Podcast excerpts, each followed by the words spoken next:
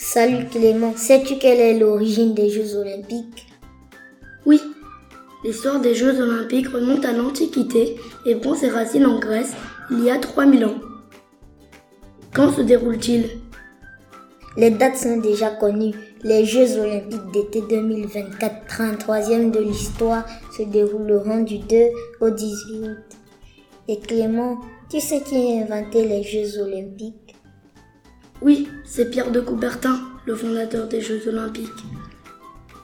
Devine combien il y a de disciplines, Axel? Il me semble qu'il y en a une trentaine comme le football, le basket, le VTT, etc.